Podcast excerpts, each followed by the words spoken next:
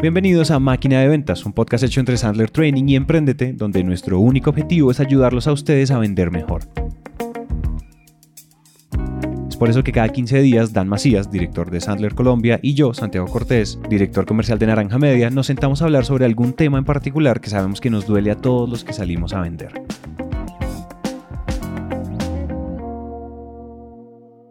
Usualmente este es el momento donde les cuento a ustedes de qué se va a tratar el episodio, pero la verdad es que en esta ocasión hablamos de muchos temas separados, pues nuestro invitado de hoy es un tipo supremamente interesante y ha hecho tantas cosas en los últimos años que ni siquiera nos alcanzó el tiempo para preguntarle todo lo que le queríamos preguntar.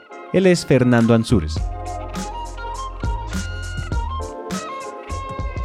Voy a dejar en realidad que él se presente porque su presentación es larguita.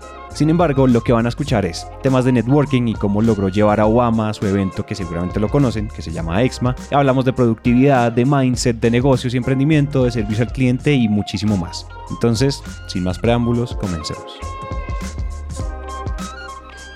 te voy a explicar las dos formas de presentarme y te voy a explicar dónde estuvo el cambio. El primero, cuando todavía no sabía quién era yo y estoy hablando de un tema de conciencia, me presentaba como el exdirector general de Coca-Cola. Necesitaba eso. Necesitaba amarrarme de mis logros corporativos. Trabajé 18 años en ese mundo, estaba amarrado y cimentado en eso. Hasta que entendí qué hago y cómo tomo el impacto en las personas. Yo me presento como una persona que emprende y hace.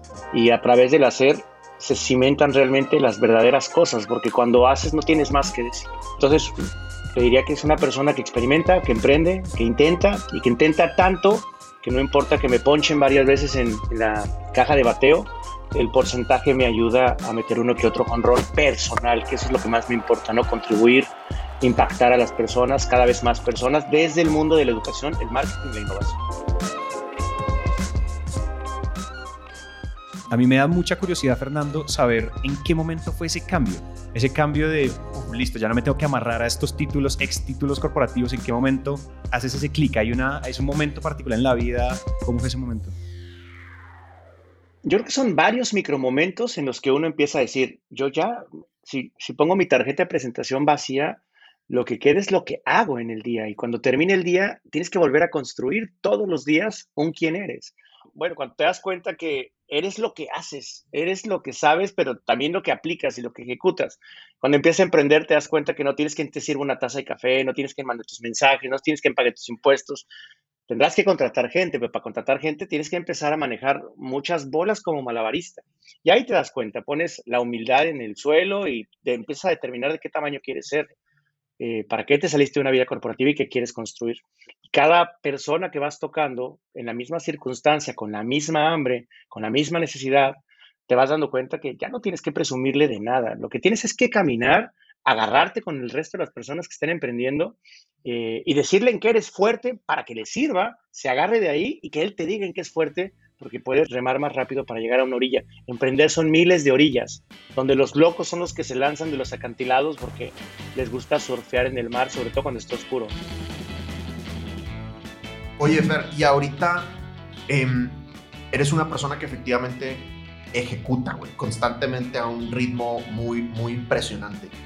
¿Qué, qué cosas estás ejecutando ahorita? O sea, tienes exma, eh, eres autor, ¿qué, de qué cosas no nos hemos enterado y cuáles son las puntas de lanza esenciales que también estás.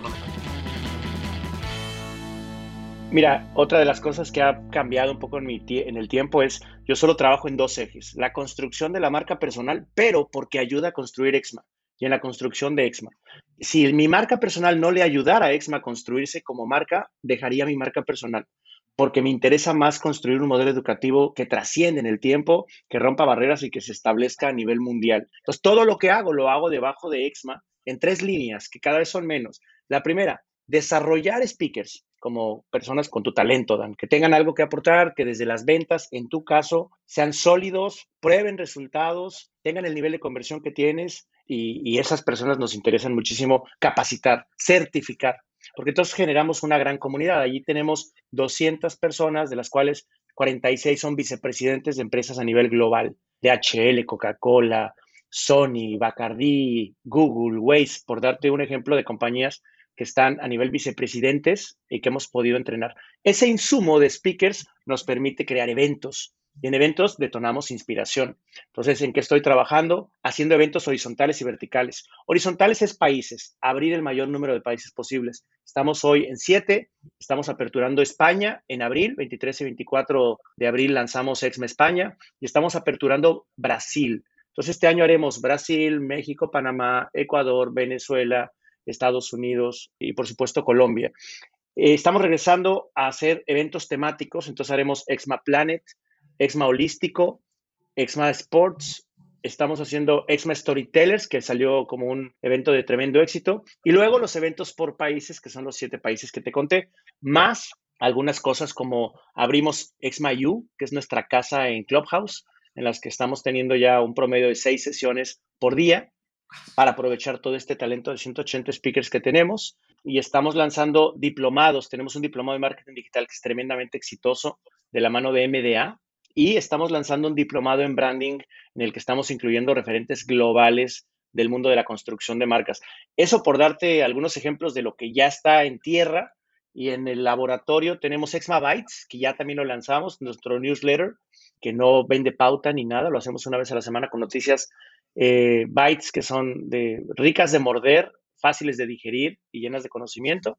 Y entrenamiento de Speaker Sexma, vamos por la segunda generación del 2021, hemos hecho nueve generaciones, ahí es donde hemos formado casi a las 200 personas. Entonces nos centramos desde la educación y la inspiración para la expansión horizontal en el mayor número de países posible. En eso estoy enfocadísimo. Puta, güey, se me ocurren un chingo de preguntas, güey. Pero bueno, ahí te va, ahí te va una, una primera, güey. Yo no sé, Santi, güey, pero yo estoy bien mareado con todas las cosas que estás haciendo y me parece muy loco. Entonces, primera pregunta que le puede servir a, nuestros amigos vendedores y gerentes comerciales. ¿Cómo, te, ¿Cómo organizas tu día, güey? ¿Cómo le haces para ser productivo? Porque aparte, pues, tengo el gusto de conocer a tu familia y, eh, pues, no es para hacerte sentir bien, güey, pero se ve que eres un buen esposo y un, y un buen papá, güey, que les dedicas tiempo a tu familia también. Entonces, ¿cómo, cómo le, o sea, tips prácticos de cómo organizarte? Tips prácticos. Vamos a empezar primero si estás solo, ¿no? Porque si te digo, no, pues hazte de un pinche equipo, el emprendedor que es emprendedor solitario va a decir, no seas no, entonces me tengo que esperar. ¿Y entonces qué hago?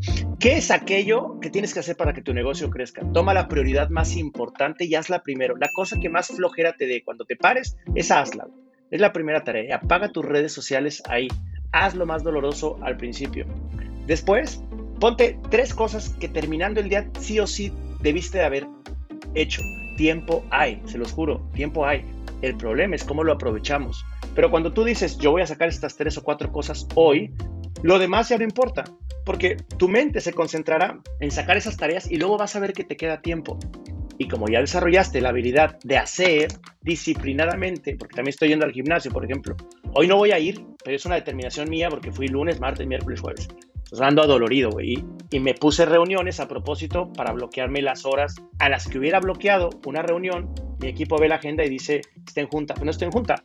Estoy con mis hijas o estoy en el gimnasio. Ahora hay días en que no. ¿Por qué? Porque toca atender un programa o porque toca una entrevista o porque toca algo.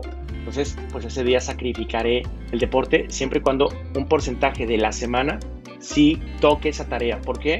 No por verte mejor, no por sentirte mejor, que también ayuda, pero por cumplir con la disciplina de establecerte objetivos y sacarlos a la semana. Un promedio para hacer objetivos de 21 objetivos a la semana puedes sacar 21 tareas que se conectan a 4 o 5 objetivos. Yo quiero saber algo ahí, Fernando, y es que cuando, en qué momento, o sea, o sea, son muchas cosas las que haces. Creo que igual también hay una, hay una hay clave y lo decías, bueno, si uno tiene equipo, pues hay muchas cosas, uno puede abrazar muchísimo más. Pero cuéntanos un poco, yo quisiera saber un poco la, la génesis de Exma y de esa marca, que, o sea, cómo empieza ahí ese, como ese, ese hustle del comienzo, como para entender, porque ver la foto hoy, pues es como, wow, Exma, ¿no? Pero ver la foto del comienzo y, el, y ese, ese hustle, ese grind del comienzo, ¿cómo fue? Mira que eh, todos los emprendedores tienen un ADN. Entonces hay ADN en los emprendedores que son creadores desde el principio desarrollan, piensan la innovación, la idea, el, laboratorio. Yo no soy ese. Yo compro cosas. Yo compro cosas en construcción. Entonces, en este caso, yo compré Exma cuando se llamaba Expo Marketing y ya había hecho algunas versiones. Entonces, el papá de, Expo, de Exma es Juan Pablo Neira, pero él concebía un evento de 700 personas, que no era rentable, con 350 tickets vendidos, y no se imaginaba la capacidad de hacerlo pues, global, que yo me lo imagino. ¿De dónde viene esa primera gran diferencia? Ponerte un sueño tan grandote. Todo tiene que empezar con un sueño. Si no puedes soñarte una cosa grandota, pues ¿cómo vas a trazarle un plan? Pues primero tienes que definir, bueno, ¿cómo puedo hacer una cosa bestial? Que te asuste, güey. Y primero no la vas a creer. Pero si no la pones, una vez más, no puedes trazarte un plan. Y yo le dije a Juan Pablo, yo te hago el plan de Expo Marketing y me das un porcentaje de tu compañía y luego te ayudo a ejecutarlo hasta que seamos socios 50-50. Entonces me dio el 20%, le hice el plan. Cuando le hice el plan me dijo, no, tú eres Coca-Cola, esas cosas solo suceden donde estás, cómo vas a desarrollar franquicias, Dubai, cómo vamos a hacer un evento en Dubai. Si ustedes buscan Social Media Summit Dubai, les va a aparecer un Exma en Dubai. Eh, y ese evento es un evento que nos detonó en, si se puede, hicimos uno en Dubai, hicimos uno en Jordania, nos robó un árabe desgraciado horrible, pero lo hicimos. Y eso es lo que enseña que no siempre tiene que ser perfecto, pero tienes que intentar. Regreso al principio. En el 2013 compro el 20%, traemos a um, Philip Kotler y a Martin Lindstrom. Nos va bien, subimos a 900 personas y él me dice, listo, ya viste que se puede, te lo vendo. Le digo, te lo compro, te lo compro así como está, en este año. Y desde 2013 trazamos una línea para ir creciendo por franquicias. 2014 nace Exma Bolivia, después Exma Perú, que no está porque no salió malo el franquiciatario, después Exma Ecuador, después Exma Panamá, después Exma México, que hizo dos ediciones y ahora una online, después nos venimos acá a Miami y el que continuó creciendo siempre aprovechándose de ese crecimiento fue Exma Colombia, hasta que en 2019 llevamos a Barack Obama. Entonces creció de mil personas a 6.500 personas, pero claro, el primer año para pagarle a Juan Pablo, yo le estaba pagando nada. Cuando tú compras un evento, piensa que compras. La capacidad de llenarlo, el nombre, pero no compras nada. Si nadie va a ese evento, pues te quiebras. porque tienes que pagar a los speakers, boletos de avión, transportación, regalos, comida para los invitados VIP, silletería, luces, sonido, grabaciones, eh, los fees de los speakers, que depende a quién lleva, son súper onerosos. Yo, yo pagué la marca vendiendo un departamento que tenía ahí en Santa Fe, en México, pero no me alcanzaba para pagarle a Seth Godín. Ese güey, que es el que traje en 2014, me cobró un, un, billetote. Y sé que la gente que nos está viendo no, no lo va a poder ver probablemente de cerca, pero me gustaría que vean con quién me acabo de llamar ahorita. Con, con Seth. Con Seth Godin. Holy crap. Entonces, eh, eso, eso lleva una, una responsabilidad y una credibilidad. Y es, no solamente es que le pagues, es que le generes una gran experiencia. Entonces, creo que si a mí me preguntas, ¿qué me movió? Un, toque de locura de invertir todo mi dinero de un departamento en, pagar el evento y pedir un préstamo bancario para traer a Seth Godin. Y después generar la experiencia suficiente para que ocho años después me conteste todavía los mensajes, ¿no? Eh, creer que puedes crecer y ponerle una metodología. En mi caso, una combinación de qué mercados manejo directo y qué mercados manejo a través de franquicias. ¿Qué, qué, reglas? Necesitas conocer algo de franquicias para saber cuánto les cobras de margen, en qué productos sí, en qué productos no. Y, y todo es perfectible. Yo no sabía que venía una pandemia. No tenía en los lineamientos todo el modelo online. Entonces, ha ido perfeccionándose prueba y error eh, y el año pasado en pandemia, que tuvimos que apagar los eventos físicos, dijimos, bueno, listo, estamos listos para sufrir un poco, imaginarnos qué pasaría si nunca más hay eventos físicos y decir, cuando muere una industria nace otra. Y esa es una cosa que todo el mundo tiene que aprender, soltar y entender para dónde giró el barco. Hay gente que se queda volteando para atrás y ve venir las olas, por supuesto, atrás se ven las olas gigantes y piensas que te vas a hundir, pero para adelante, si giras el barco, estaba el tema de la educación rompiéndose. Una educación donde los niños tenían que estar en casa, no disfrutaban los gimnasios, ni las, ni los, eh, ni las cafeterías, no disfrutaban los laboratorios, entonces había una oportunidad. ¿Quién daba la mejor educación? Y ahí lanzamos diplomados, y ahí estamos construyendo productos de educación superior, y ahí empezamos a entrenar a estos vicepresidentes, directores, gente talentosa, gente con años de experiencia, porque esos son nuestros profesores y lo que brindamos es una educación moderna, ser aburrida, ser acartonada. Y logramos hacer eventos online. El año pasado hicimos un evento que juntó a 150 mil personas comprobables en línea, ¿no? Y, de uno hicimos siete y en siete eventos juntamos 500 mil personas el año pasado.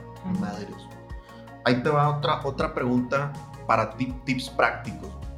Tú eres un, eres un vato claramente muy arriesgado, inteligentemente arriesgado, todo esto de los préstamos que has pedido y la madre.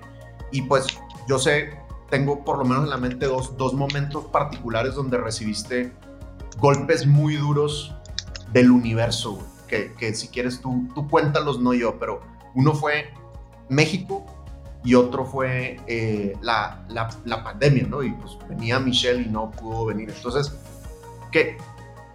Cuando, el, cuando hay rechazo, güey, cuando hay fracasos por cosas que ni, tú ni siquiera podías controlar, ¿cómo le haces? Mira, el primer rechazo grande que fue en mi país, eh, cuando me paraba, decía, vengo construyendo un país, luego otro, luego otro, voy a meter 2.500 personas en Centro Banamex, en el hipódromo, me consolido. ¿Cómo eso de que nadie es profeta en su tierra me la pela, güey? Voy a hacer un evento espectacular y me cae un terremoto un día antes, güey. Y me cae un terremoto un día antes, güey. No me paga la póliza el seguro porque pues, adentro del, lugar no, no pasó nada. Entonces, si no pasó nada, ¿por qué te va a pagar la póliza, güey? La póliza te paga cuando hay daños y perjuicios. Y ahí me frustré mucho, me enojé conmigo mismo, me enfermé y aprendí que enojarse, enfermarse, no sirve de nada. Y que, y que poner la rodilla en el piso está bien un rato, un rato, quedarte ahí sin hacer nada también es una opción. Lo necesita alguien en todo momento, tener la humildad, pararse, escuchar el silencio, incluso en este momento que es un podcast, voy a hacer un silencio de tres segundos, fíjense, tres segundos Y esos tres segundos cambian la perspectiva de todo. Ahora imagínate hacerlo por unos días. Yo no lo entendí eso en México, lo entendí en la pandemia. La pandemia, cuando eh, hace exactamente un año y unos días, la, alcaldesa de Bogotá nos dijo que no podíamos finalmente hacer el evento y de camino al aeropuerto me empezaron a hablar, abrir todo, hablar todos los países teníamos que cancelar. Eh, regresé al tema de México y dije, ¿qué voy a hacer diferente? dije, pues claro que me duele, es Michelle Obama y Richard Branson en Miami. O sea, era un dueto en un año en donde ya, eso era más que una consolidación, me hacía poner la plataforma en un lugar global muy interesante. Y sin embargo dije, esta vez no, esta vez voy a entender, voy a hacer silencio. Ya meditaba yo para ese entonces. Y cuando, cuando aprendes a meditar y aprendes a respirar, aprendes a, a que tu cabeza esté en el momento presente, en conciencia plena, para poder tomar mejores decisiones. Y dije, pero yo, yo me tengo que ocupar, voy a estar encerrado, el tema de salud es grueso para tu familia, para ti, y comencé a hacer lives. Y cuando tú te diriges con esa intención, porque no hay otro secreto, así como lo estás haciendo tú con estos eh, podcasts y por eso casi siempre con gente como, como tú, como, como ustedes, acepto la invitación, porque yo estuve ahí. Y Falcao me empezó a decir que sí, me empezó a decir que sí, eh, gente súper interesante, eh, Alejandro Falla, el tenista colombiano, que es gran amigo hoy, viene aquí, jugamos tenis eh, de una manera increíble, la, vicepresidenta de Univisión, que ahora es Speaker Exma, la conocí a través de esta, de esta plataforma, mucha gente, mucha, mucha, mucha gente, digo, yo no lo busqué, pero sí estoy seguro que era lo que me tocaba. Y lo logré aprender a través de tranquilizarme, ordenar mi cabeza y decir, fluye, fluye, pero no te quedes parado, fluye y empieza a preguntarte para dónde va ese barco. Y el barco ya venía, yo no descubrí el digital, digital tenía cuatro años de haberme rebasado, alcancé la ola y cerré más rápido, pero creo que eso es una buena recomendación para la gente que está acá. Párate tantito y, revisa para dónde va el agua, para dónde va la corriente. Y en lugar de criticar que, la marea esté alta, lánzate para, eso sí, lánzate antes que los demás y nada para donde vaya la corriente.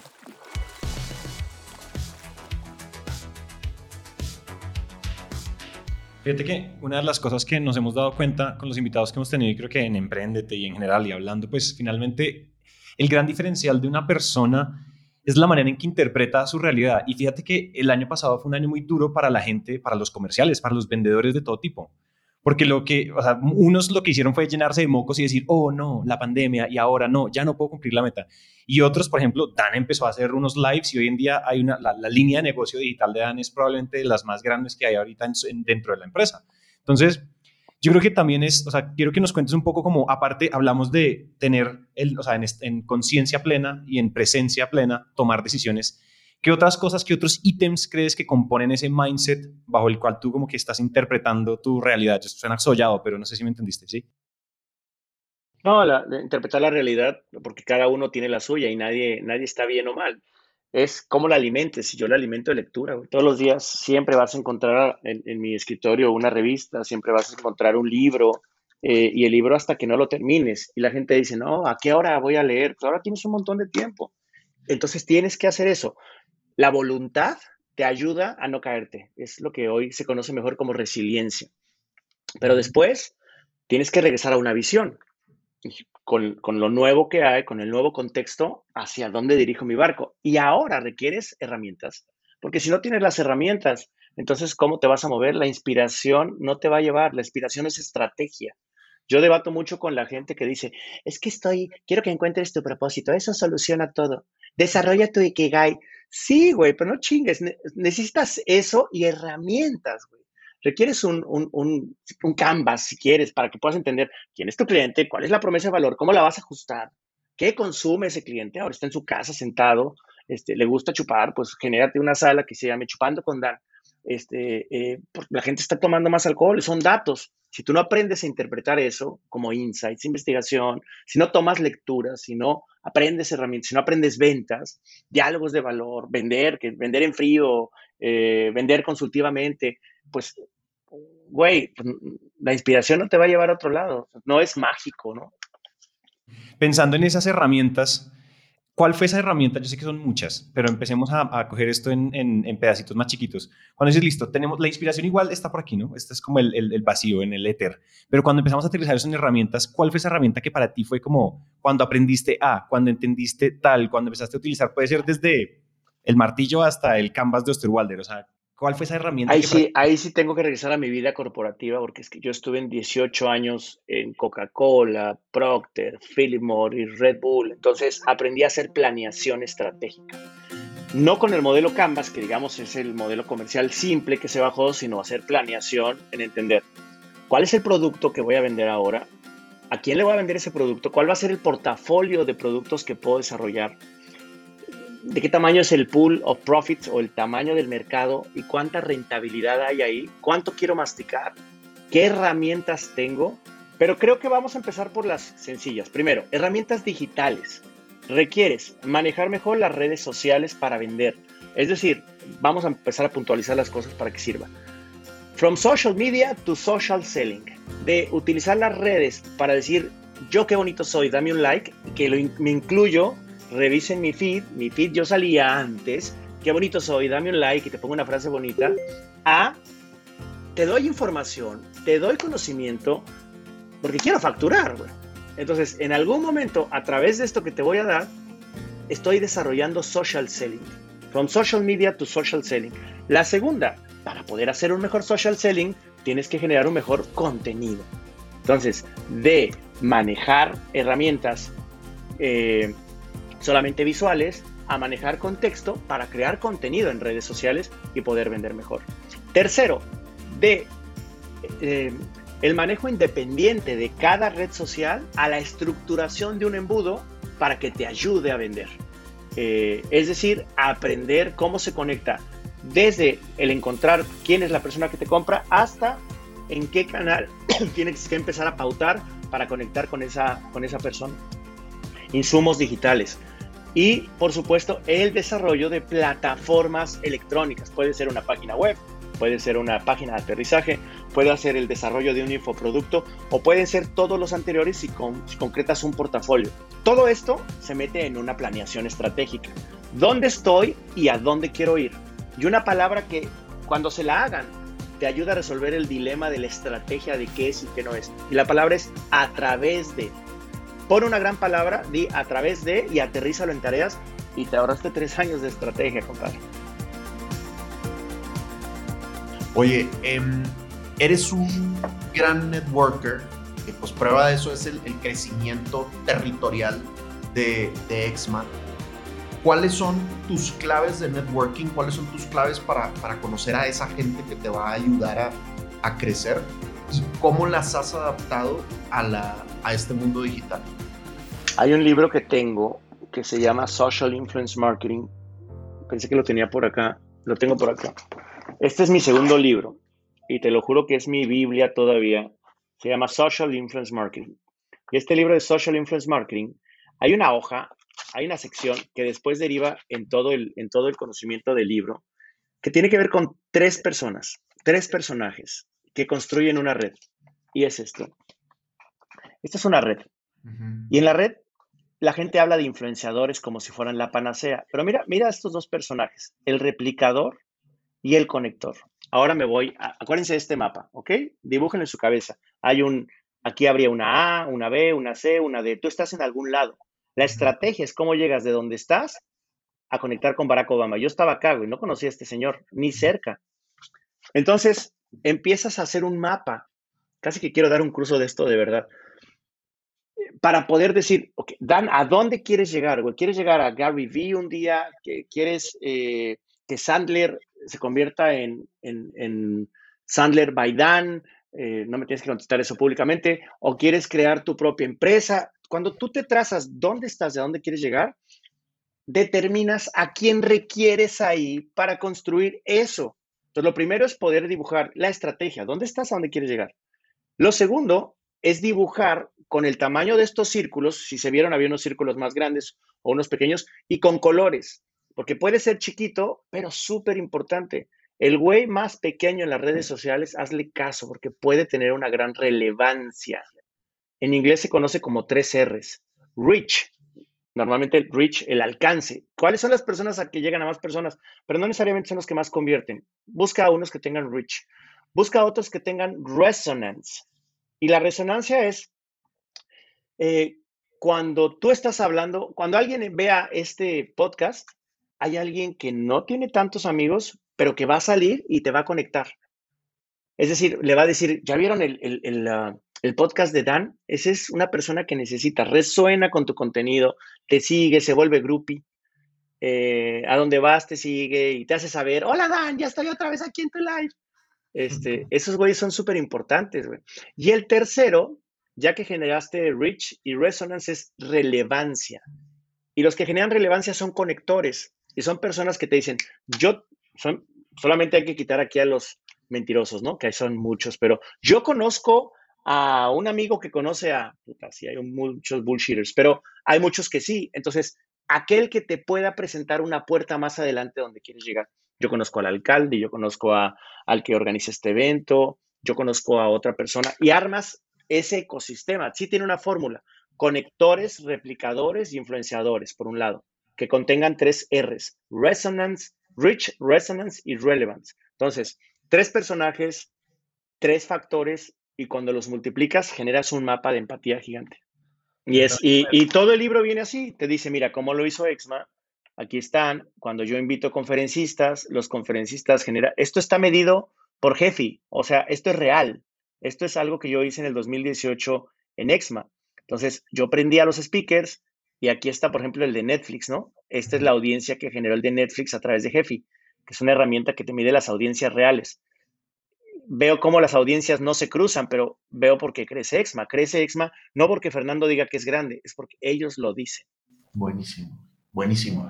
Oye, y ya que diste el papayazo, güey, eh, lo que se pueda revelar, eh, cómo, y, esto te lo pregunto porque muchos vendedores tienen el problema de que no quieren o no se atreven o no tienen las técnicas para llegar a tomadores de decisión.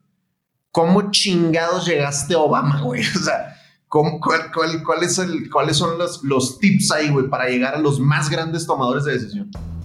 El primero, el que te acabo de decir, o sea, construir este mapa. Segundo, tener evidencia de haber hecho algo diferente. Es decir, si tú quieres llegar a, si yo quiero llegar a Zuckerberg, que lo quiero hacer, yo, en mi mente tengo a tres, ¿no? A Elon Musk, a Jeff Bezos y a, a Mark Zuckerberg. Y yo no veo por qué no. Este, hoy acabo de colgar una llamada eh, hace unos minutos hace unos minutos literal con este señor. Mira nada más. Eh, los que no están viendo. este, acabo de colgar una llamada con ese señor. Entonces, mm, es la misma fórmula, pero, pero, pero. Yo estoy seguro que para llegar a Jeff Bezos, él no me va a contestar la llamada tan fácil ahora. No es que no crea en mí. Tiene una agenda súper ocupada, es el segundo hombre más rico del mundo. ¿Qué estoy construyendo hoy para que le llame la atención a él?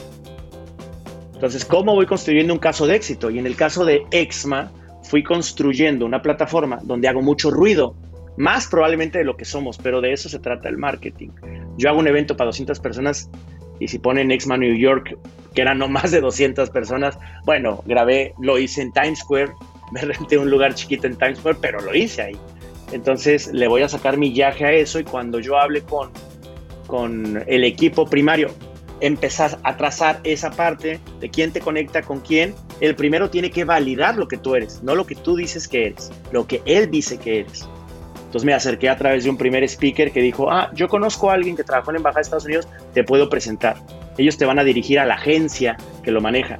Y la agencia, a mí no me hubiera tomado el teléfono solo, pero a través de él, que es un speaker de ellos, sí me tomó la llamada, porque él explicó lo que nosotros éramos.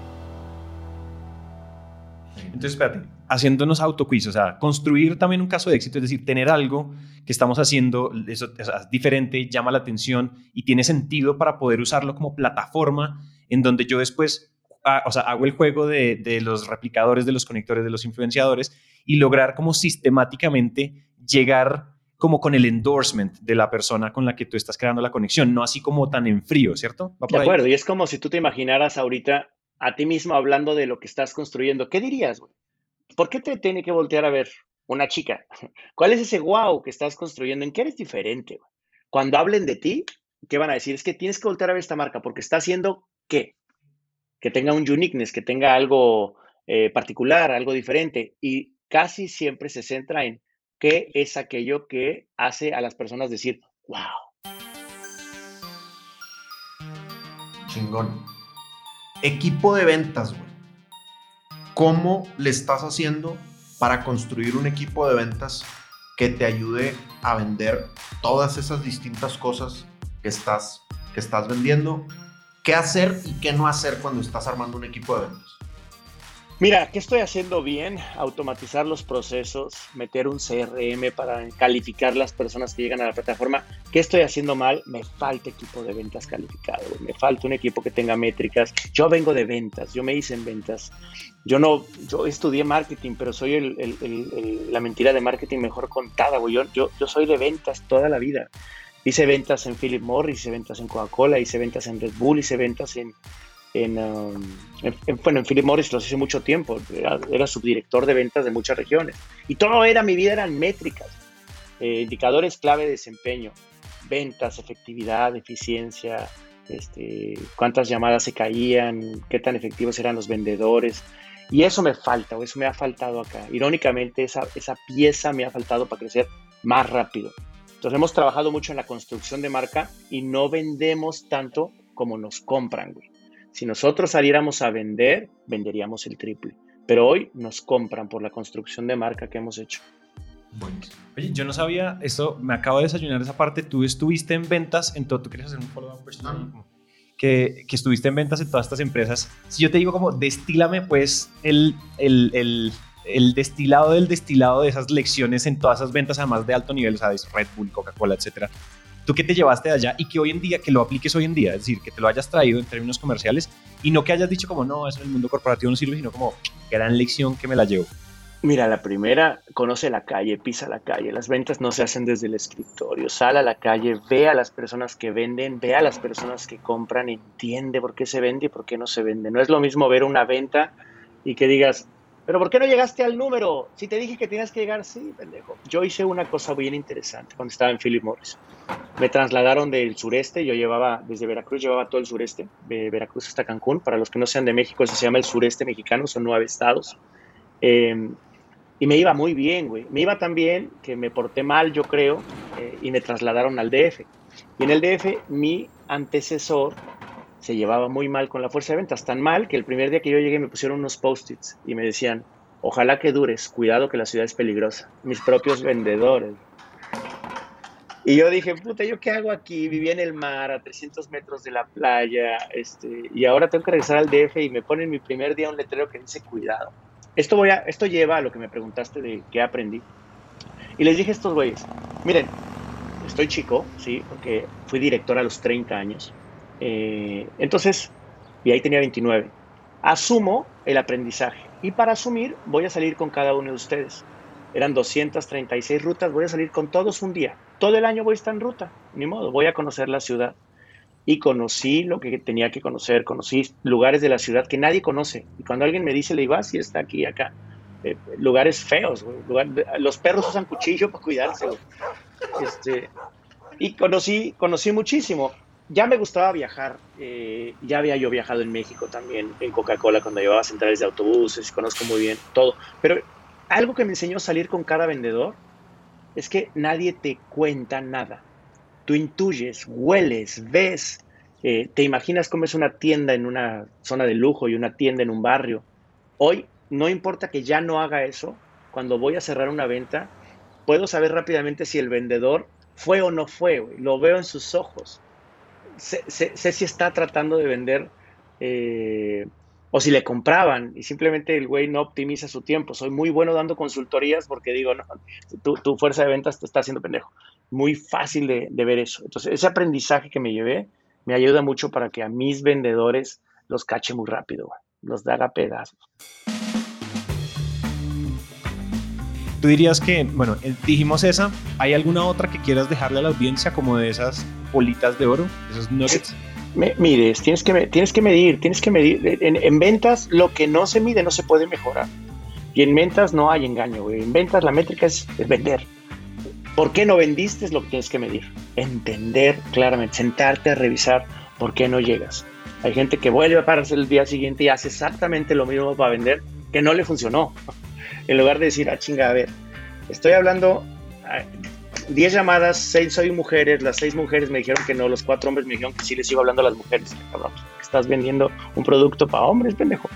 Pero esas cosas solo si te detienes a analizar más allá de lo evidente que a veces las ventas son. Los vendedores normalmente somos muy repetitivos, como si fuera un proceso cotidiano y no es así. Las ventas no son tan repetitivas como imaginamos. Sobre todo cuando quieres aumentar el portafolio, vender algo más, tienes que conocer al cliente y la tercera, escuchar, escuchar, más que vender. La mejor venta no se hace, la mejor venta se compra solo el cliente. Mi pregunta cambiando así el, el, viraje aquí de la conversación es, tú has hablado con gente, o sea, tú consigues a estos speakers ultra, hiper, mega top, de Obama, Seth Godin, quién sabe si de pronto Will Smith en el futuro cercano, bueno, o sea, gente muy impresionante yo quiero saber, con todas las personas que has hablado, o sea, desde Martin Lindstrom hasta Barack Obama, cuando tú hablas, cuéntanos, no sé, qué lecciones hay detrás de entenderlos a ellos, de tener ese relacionamiento con ellos, sobre todo qué patrones te has encontrado que se repiten en estas personas que has tenido pues la ventaja de conocer. Voy a empezar por Barack Obama, su humildad. Él, eh, cuando me dijeron que yo iba a tener media hora para conectarme con él, me quedé pensando, ¿qué le preguntarías al, expresidente de los Estados Unidos que no haya preguntado un jefe de Estado. ¿En dónde voy a sonar inteligente? Eh, ¿De qué le converso? ¿Qué de verdad quiero saber? ¿Y qué le voy a preguntar para no quedar como un pendejo? Cuando cruza la puerta y lo vio entrar, yo creo que él se imagina que estás hecho pipí y popó en los calzones. Y entonces él llega y te dice, hey Fernando, ¿cómo estás? ¿Cómo te ha ido? ¿Cómo va Exma? Muy bien, veo que es el cuarto que hacen este año y de aquí para dónde van. Vi que viene uno en Panamá. ¿y a dónde quieres llevar la plataforma? Él lleva la conversación. Entonces, lo que me gustó mucho es que claramente cobra un montón, pero en lugar de llegar como un rockstar, deja que su equipo prepare todo el tema de rockstar y él personaliza su visita. Él ya te hace sentir bien, te hace sentir un ser humano, te hace que entiende quién lo contrató y eso cambia todo. Él entiende que tú vas a estar nervioso, que, sabe a qué personaje trajiste, y te facilita todo. Entonces creo que eso fue grandísimo, del grandísimo, ese tema de, la empatía, de la cercanía, que hace que lo quiera volver a contratar para algún otro evento y por supuesto que quisiera contratar a su esposa. Punto número dos, Richard Branson. A él le rentamos la isla, eh, las dos que tiene, ¿no? Porque tiene Necker Island y Mosquito que están pegadas. Y eh, nos dijeron, él va a estar porque era un, era un proyecto en conjunto con él, con su equipo de Virgin, se llamaba Finding My Virginity by Richard Branson. 100, 100 eh, emprendedores, los llevamos a su casa, unos se quedaban en su cuarto incluso, no con él, pero sí en el cuarto, le rentaban el cuarto como suite, y otros iban quedando, como nuestro caso, en catamaranes, ¿no? Ahí al ladito, al lado de la casa. Eh, pero cada cosa, cada detalle que veías en la isla estaba pensado. Si tú ibas a por jabón, el jabón era eh, biodegradable. Si ibas a las canchas de tenis, decías, pucha, como en mi caso, no llevaba tenis, había tenis de diferentes medidas, había eh, calcetines no utilizados, raquetas de todos los colores, porque él se imaginaba que hay gente que le va a pasar eso. Y como él habla de servicio, midió cada punto de contacto con su equipo y todo el tiempo estuvo ahí. Entonces es otra persona que te hace sentir muy especial en, esa parte. Y él, eh, algo que me llamó mucho la atención es que para hablar en público es súper introvertido, no le gusta, no le gusta. Pero cuando empiezas a hablar en un uno a uno, en una cena de negocios, es, una, es una cosa loquísima, güey, de ideas todo el tiempo, las empieza a soltar. Tengo un video de él subiéndose a una mesa este, a bailar, una cosa loca. Este, entonces, eso me gustó. Las personas que he logrado conocer eh, no se, no se centran en, en yo soy, se centran simplemente en ser, en, continuar pensando qué es la próxima locura que pueden ejecutar.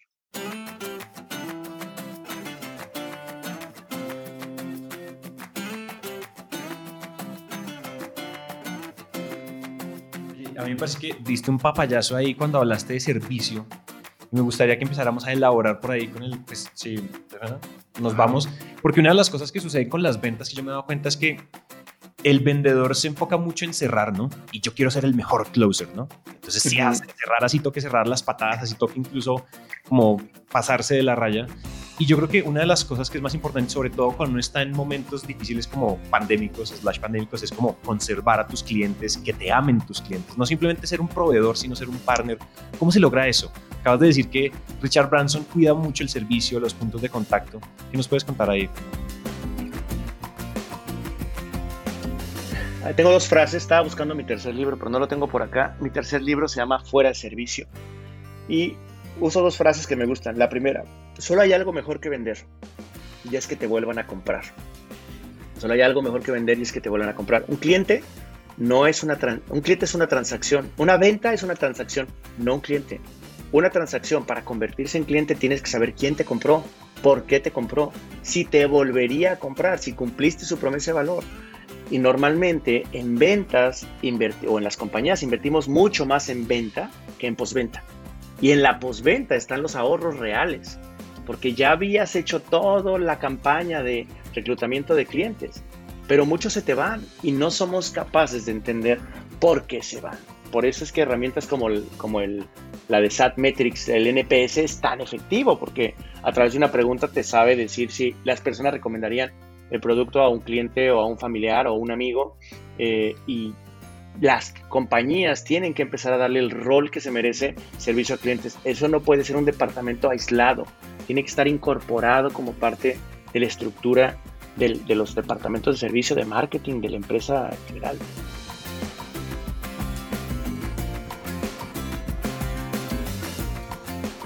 ¿Y algún consejo, tip o algo así, incluso de pronto escarbando dentro de tu libro, o sea, ¿qué nos podríamos decir por accionables que podamos, que nuestra audiencia pueda entender y diga, ahí la estoy embarrando, voy a aplicar esto que acaba de decir Fernando?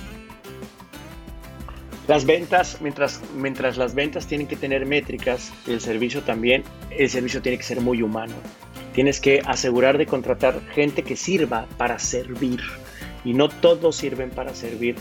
Desprestigiamos la contratación del eslabón más pequeño porque normalmente contratas al presidente, a los directores, a los CEOs, a los gerentes y luego hay a la gente que va a atender en el mostrador del cine, hay a los vendedores que van a estar en el mostrador de las compañías de telecomunicaciones, hay a las personas que van a dar el, el servicio postventa por teléfono, pero está mal, porque esas personas realmente son la compañía. Una de las personas más valiosas que menos rotación tiene en Disney ese, y, lo sé porque ahorita escondí mi gorrito, pero lo tenía por ahí, no sé dónde se lo dejé. En Disney, el, que barre, el barrendero es la persona que más cuida los directores de Disney, porque está todo el día escuchando las conversaciones entre Mickey y los clientes. Entonces, el que despide a los Mickeys es el barrendero. Y creo que hay una frase de Richard Branson, ahorita que lo mencionabas, que era como, cuida a tus clientes que ellos van a cuidar, perdón, cuida a tus empleados, a tu equipo que ellos van a cuidar a tus clientes. De acuerdo. Y internamente, pues descuidamos mucho eso y nos de puertas para afuera nos desvivimos por los clientes, pero de puertas para adentro tenemos un infierno laboral donde, o sea, si la gente no ama trabajar aquí, ¿por qué va a amar a nuestros clientes? ¿no? Como que se vuelve incoherente. A eso le llamo el factor H y es el centro de diferenciación de mi libro. El factor H o el factor humano es, céntrate en contratar personas que amen servir. Después, entrénalos, dedícales presupuesto para entrenarlos y mantenerlos actualizados. Después, guíalos, estimúlalos, págales bien y dales incentivos si cuidan a tus clientes. Y por último, aprende a supervisarlos, porque si tú les das látigos, si crees que eres el jefe, si no entiendes que ese tema de los jefes se terminó y que simplemente tienes un rol complementario en el que tú como jefe tienes que demostrarle que efectivamente puedes hacer las cosas de una manera más simple que él, porque al demostrarle eso que se llama liderazgo, él querrá trabajar de ti para seguir aprendiendo. Y esos cinco tips son los tips esenciales en el factor H, que es el, para mí el factor o el ingrediente secreto en, mi libro de fuera de servicio. Bien, bien.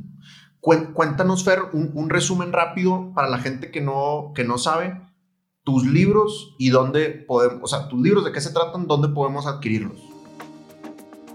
Tengo tres libros. El primer libro alcanzó la tercera edición, ha vendido más de 15 mil libros. Es este Biblia que se llama eh, El consumidor es el medio, es editorial Exma. El segundo libro es Social Influence Marketing, que se centra en este factor que ya hablamos de construir un networking. Y el tercero es de servicio al cliente o fuera de servicio. El común denominador de mis libros es el consumidor, el cliente, la persona, el ser humano, porque eso es mi, digamos, mi mantra, lo que persigo, lo que me gusta, lo que me atrae y, bueno, me permite seguir estudiando toda la vida eh, a gente como Jonah Berger de Invisible Influence, a, Malcolm Gladwell, que también es un tremendo escritor neoyorquino, eh, para construir sobre el ser humano y desde el ser humano cómo potenciar el marketing, las ventas, el servicio al cliente, la tendencia, las innovaciones. Los pueden encontrar en exmavion.com o en fernandoansures.com y están disponibles online en, todas las plataformas eh, de social de e-commerce o, en mi propia página web también lo pueden encontrar. Ese curso de fuera de servicio tiene también en Exmavion un curso, un infoproducto o un curso de 10 lecciones que te lo puedes tomar y estamos produciendo muchos contenidos más para subir a Exmayu que se lanza el próximo lunes. Bueno, o sea, eso se, lanza y al otro día lanzamos este, este podcast. Ah, buenísimo, pues entonces ya, mejor el podcast está, está ahí al aire. La qué coincidencia. Oye, yo, otra pregunta así al aire. En este momento, ¿qué estás aprendiendo? O sea, estás, ¿cuál es tu nueva obsesión, entre comillas, de que, andas aprendiendo en estos días? Estoy aprendiendo muchísimo de upskilling y reskilling. Upskilling y reskilling para las compañías es trascendental. Entender qué competencias son nuevas y no hemos visto, qué competencias llegaron. Cosas tan básicas como a la gente que tiene más de 50 o 60 años y trabaja en una compañía, cómo lo hace sentir cómodo en un Zoom. Parece obvio para los de 20, para los de 30, para los de 35, pero imagínate una persona que toda su vida ha llegado a su escritorio, se siente en su lugar, no tenía que darle la cara a nadie. Y hoy le dicen que tiene que estar mirando a una cámara y está así. Eso es un upskill chiquito, pero importante. Y como ese, hay un montón de upskillings que las compañías tienen que desarrollar. La tecnificación, culturalmente, es el, era el temor más grande en la transformación digital. Eh, el cómo se convierte en un motor de cambio permanente, porque esto llegó para, para quedarse. Ejemplo, entrenar a la gente por Miro, esta aplicación súper útil para llevar reuniones casi que en paralelo, audio, eh, diseño en una pizarra en vivo. Eh, es un upskilling. Pero hay otro que es el reskilling. Y el reskilling es aquello que aprendiste que tienes que desaprender para volver a aprender el nuevo método para hacerlo. Entonces, eso es peor, porque tienes que tener gente que tenga ganas de poder estructurar y establecer el cambio. El Foro Económico Mundial habla muchísimo de esos dos pilares, tiene un círculo gigante que ha creado con un montón de tendencias que vienen para estos dos temas. Estoy aprendiendo muchísimo de las habilidades blandas, porque todo lo que no pueda tocar la automatización, todo lo que no pueda tocar la tecnología, se va a convertir en un activo extremadamente valioso. La empatía, el trabajo en equipo, la comunicación, la colaboración, la escucha permanente, todo lo que tiene que ver con humano a humano, eh, se está convirtiendo en algo también que estoy aprendiendo y por supuesto toda la tecnificación, funnels digitales, CRM, herramientas de social selling, herramientas de automatización, de marketing en la nube, eh, y demás. Estoy aprendiendo eso para poder llevar nuestro modelo de EXMA a un siguiente nivel educativo.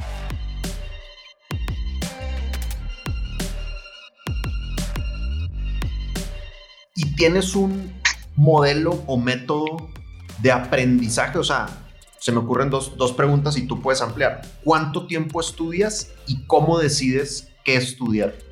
Tengo un método basado en mi business plan de empresa. Entonces, no hago un método como persona porque hoy te digo que es muy complicado separar a Fernando de Exma. Eh, lo que Exma necesita lo establezco no solamente yo, tengo la fortuna de ya tener un board o una junta directiva donde está el vicepresidente global de DHL, donde está el vicepresidente global de Coca-Cola, donde está el vicepresidente de Latinoamérica de Procter Gamble. Entonces, ellos son mi board. Eh, la, ex, la ex directora de Disney y vicepresidente de Mastercard Colombia. Entonces, eh, digamos, yo tengo la fortuna o la fortuna de, hacer esto. En este caso, ustedes me están entrevistando, pero hago 300 lives al año.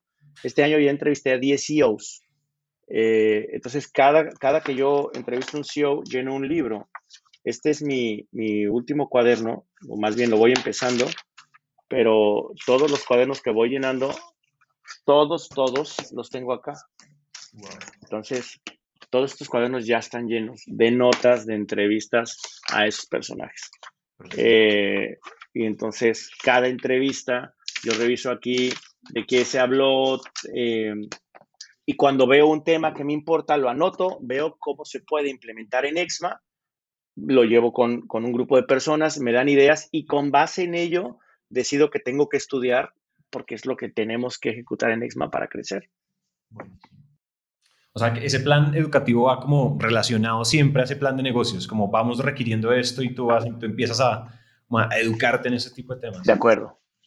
De acuerdo. No, yo ya, ya, tengo, ya tengo lo que quería ver. Yo no, no, yo más bien, pues, que, eh, puta, güey, demasiada información, güey. O sea, demasiada, demasiada información impresionante, güey.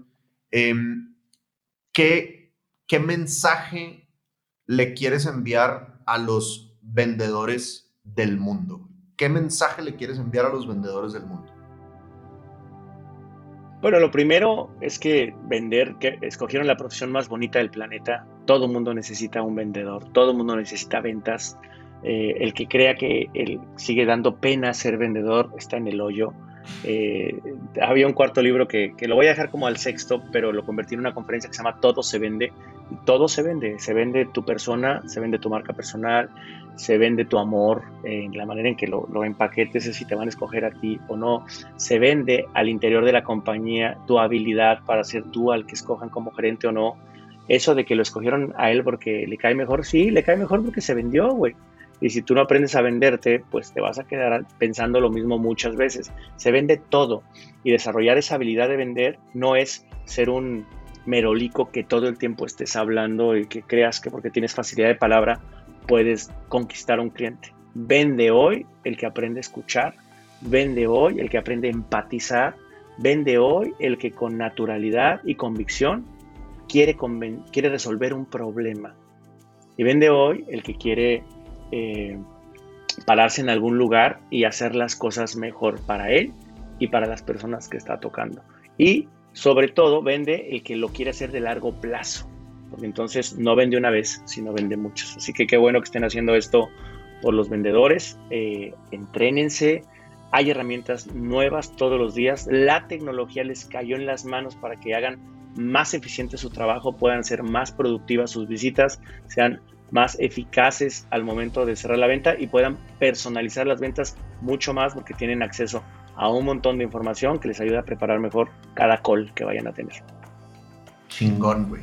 Si queremos saber más de Fernando, de Exma, de tus libros, ¿cuál, ¿cuál es la ruta? ¿Por dónde empezamos? El más fácil es ir a Instagram o a LinkedIn. En LinkedIn, como Fernando Ansures, estoy posteando contenido todos los días. En Instagram, arroba F Ansures. Y a través de esos dos canales van a poder eh, seguirme claramente. Ahí están todos los enlaces, publico que estoy haciendo, eh, las historias de Instagram, dejo saber a qué me dedico en, mi vida cotidiana.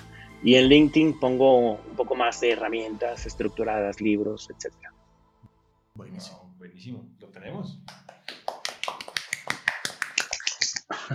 Bien, grande, Fernando. Gracias. No, chicos. No mames, güey. O sea, puta, podrían ser dos semanas así tranquilamente, güey. no, gracias. Gracias a ustedes por, la, por, el, por el tiempo. Espero que este material les funcione. Y bueno, ahí vamos conversando.